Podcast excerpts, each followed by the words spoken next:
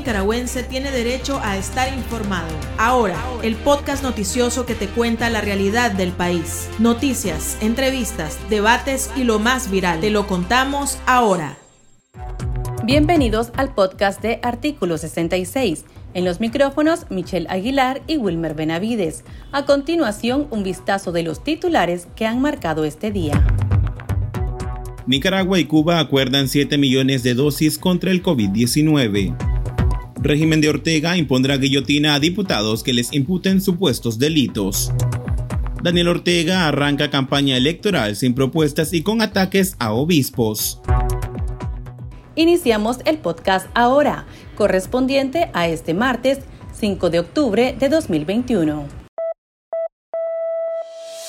Las 5 del día. Las noticias más importantes.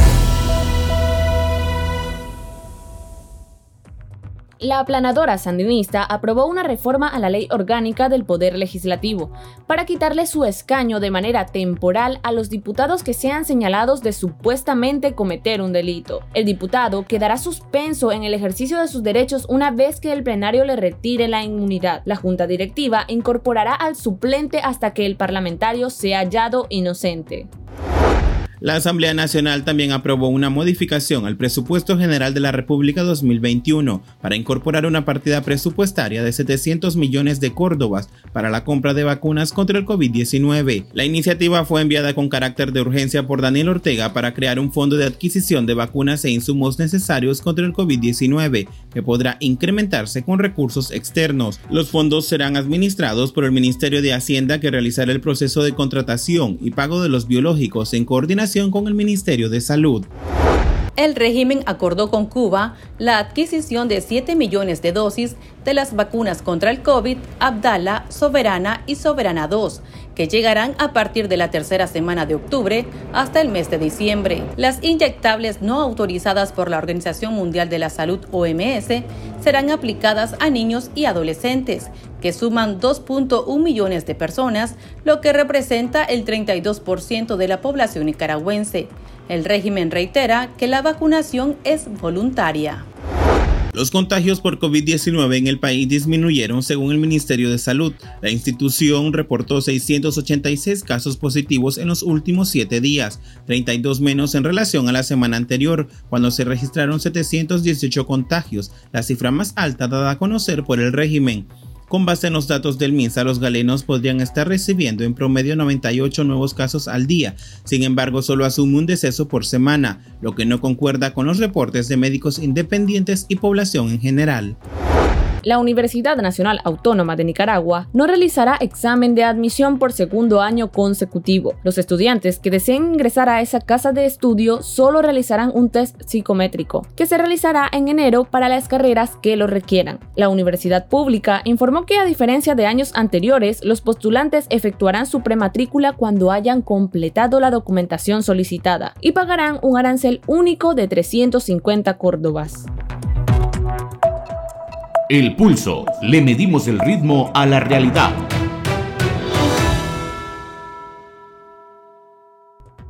El mandatario de Nicaragua, Daniel Ortega, inició formalmente su campaña electoral el lunes 4 de octubre, con un discurso centrado en atacar a los obispos, a los dirigentes opositores encarcelados y a Estados Unidos. Ortega apareció en un acto celebrado a puertas cerradas desde su residencia, que ocupa como Casa de Gobierno y como Secretaría del Frente Sandinista de Liberación Nacional FSLN, y acompañado de su esposa y vicemandataria Rosario Murillo, quien también aspira a una nueva reelección. Desde ahí acusó a los sacerdotes de terroristas y se volvió a mostrar como víctima de las protestas sociales de 2018. Ortega no ofreció ninguna promesa al pueblo en el arranque de su campaña. Analizamos el tema con el economista y sociólogo Oscar René Vargas, quien habló con Artículo 66 desde el exilio. No tiene ninguna propuesta de, desarrollo del país. Entonces repite lo que, lo que ha dicho antes, incluso repite lo que, ha, lo que ha dicho en todas las comparecencias que hizo en el mes de septiembre. Lo único que pudiera decir algo nuevo sería qué es lo que piensa hacer después del 2022 pero no dice nada. Ortega no tiene proyecto político para el país. Tiene proyectos políticos para permanecer él en el poder. Lo único nuevo que podría presentar es que diría que está dispuesto a soltar a los presos políticos. Pero él no lo va a hacer porque los presos políticos son una carta de negociación para negociar su reconocimiento después del 2022. Ese es todo.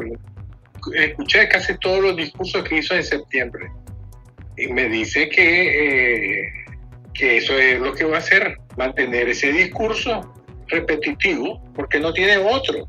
Imagínate vos, ¿qué es lo que puede decir? Nada. Entonces, como lo, nuevo es la vacuna cubana, entonces habló de la vacuna cubana. Fíjate que, fíjate que el mismo, la misma fuentes del gobierno hablan de que en octubre se van a recibir como dos millones de vacunas. Sí. Y vos te encontrás que en Nicaragua es el país que, de América Latina que tiene la cobertura más, más pequeña, es decir, del 7% de la población. Y entonces hay una contradicción ahí. Entonces, ¿qué es lo que hace? ¿Qué es lo que hace? A partir del cuento de la, del coronavirus, consiguen financiamientos internacionales hacen, eh, eh, van a crear deuda, deuda interna, deuda externa, todo porque se está preparando para el 2022. ¿Y qué cosa es prepararse para el 2022? Él piensa, sospecha, de que le van a cortar los préstamos internacionales. Entonces está acumulando dinero a través de de las reservas internacionales, de los préstamos, etcétera, etcétera, para, para aguantar ese periodo. Mientras que en ese periodo, digamos, todo el 2022 o parte de los primeros meses del 2022, va a negociar con los Estados Unidos y, con la oposición, con los poderes fácticos que estén dispuestos a negociar con él. Él tiene miedo, él tiene miedo. Él tiene miedo que le corten el flujo de dinero de los préstamos internacionales. Entonces, para eso está acumulando dinero, inventando cosas, puede decir, inventando de que 700 millones, creo que vamos, 700 mil. Sí, 700 millones. sí. Para el fondo, ¿no? Sí. Y eso es lo que está haciendo. Dice que va a comprar vacunas y cuando se la van a regalar, que ellos mismos dicen que lo van a regalar. Doctor, Quiere decir que ya ni siquiera su base le interesa a él al momento de dar su discurso, que, que ni siquiera su base le presenta un plan de gobierno. O sea, él ya sabe que se va a hacer del poder nuevamente y no le interesa pues ni siquiera el voto sandinista, por así decirlo. Es que creer de que va a haber elección es un error. Hay una farsa electoral. En las farsas electorales no hay elecciones, hay designaciones él ya decidió quién va a ganar, quién, quién va a perder, quién va a tener un diputado, quién va a tener dos diputados, etc. Es como una ópera bufa, es decir, que es mentira. Ya no le interesa si le creen o no le creen. No le interesa si le creen o no le creen.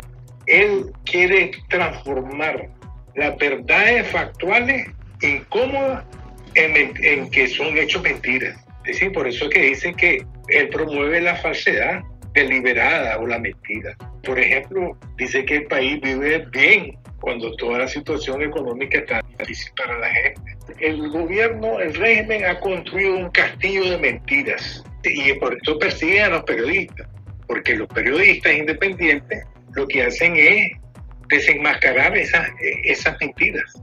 Y entonces no soporta ese asunto. Entonces los persigue, cierra la prensa, cierra los medios de comunicación etcétera. Es un castillo de mentiras lo que han hecho.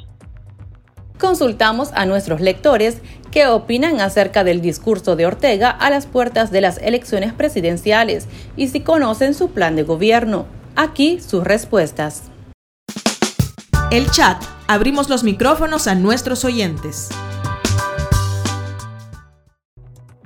Bueno, yo opino de que Daniel Ortega nunca ha tenido un plan de gobierno. Porque en Nicaragua, desde que Daniel Ortega ha llegado al poder, no ha habido un plan de gobierno.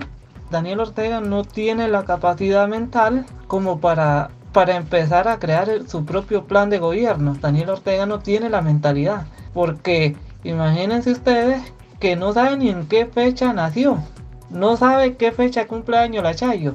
Entonces, Daniel Ortega no está capacitado para gobernar un país como Nicaragua. Bueno, ¿qué puedo pensar yo del discurso mediocre? Me tiene sin cuidado lo que hable ese comunista. ¿Y qué plan de gobierno si no tiene nada que ofrecer? Es un fracaso de él, ¿verdad? Ya no tiene palabras, argumentaciones para poder enfrentar al pueblo. Eh, su plan de gobierno honesto o con justicia o con proyecto, no, no, él sabemos perfectamente que el gobierno lo ha tenido así con una lámina de zinc, un pollo, una gallina, qué sé yo, ¿verdad? Con los regalos, los paquetes de AFA que se ha dado. Creo que esto no es, no es para, para un político, para un gobierno. No se puede ir a un voto con un régimen y con unos partidos zancudos. Sencillamente, no hay por quién votar. Doctor, ¿y usted cree entonces que después de estas supuestas elecciones venga el diálogo nacional que él en algunas ocasiones ha mencionado? Él va a hacer el diálogo nacional que él quiere, sí. ¿Con quién? Con los partidos zancudos, con algunos miembros del, capital, etcétera. Es decir, con la gente que está de acuerdo. ¿Y esto le podrá ayudar en algo a él? ¿Podrá ayudarle en mantenerse económicamente por un tiempo? Ese es su error de creer de que eso le puede, le puede resolver el problema. Y ese es el punto débil de él. No lo cree posible entonces. No creo posible que él vaya a, con eso a legitimar su elección. Eso es lo que no creo posible.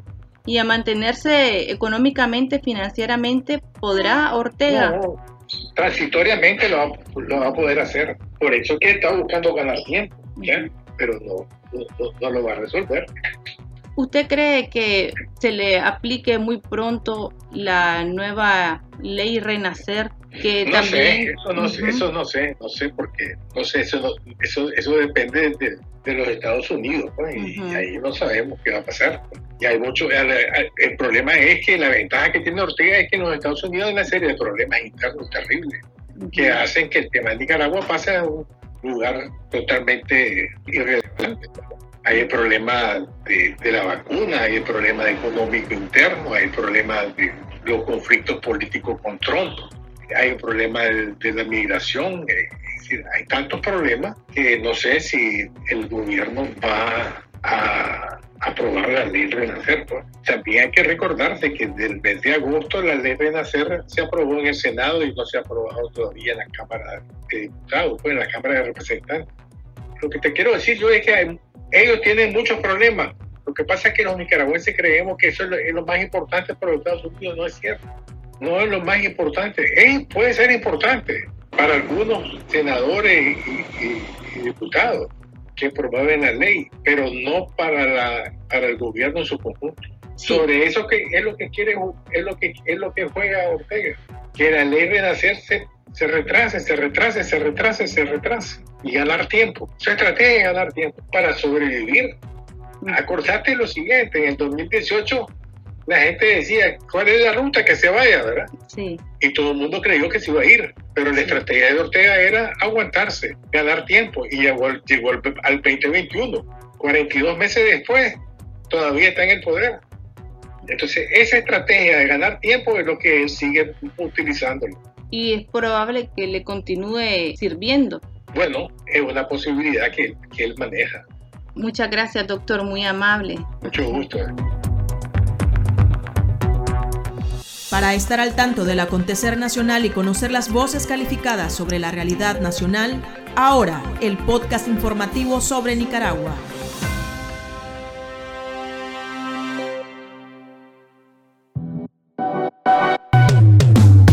Tendencias, la viralidad de las redes sociales.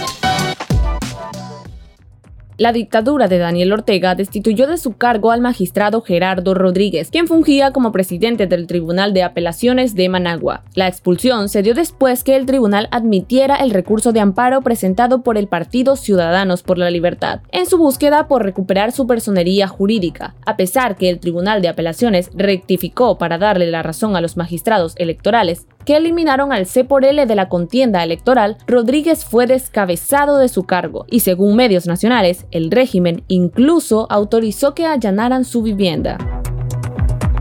Aquí termina el episodio de ahora de Artículo 66. Continúa informándose a través de nuestro sitio web www.articulo66.com. Síganos en nuestras redes sociales. Nos encuentra en Facebook, Twitter e Instagram y suscríbase a nuestro canal de YouTube. Hasta la próxima. La información veraz y de primera mano está ahora. No te perdás el podcast noticioso que te cuenta la realidad del país. Compartí y pasa la voz.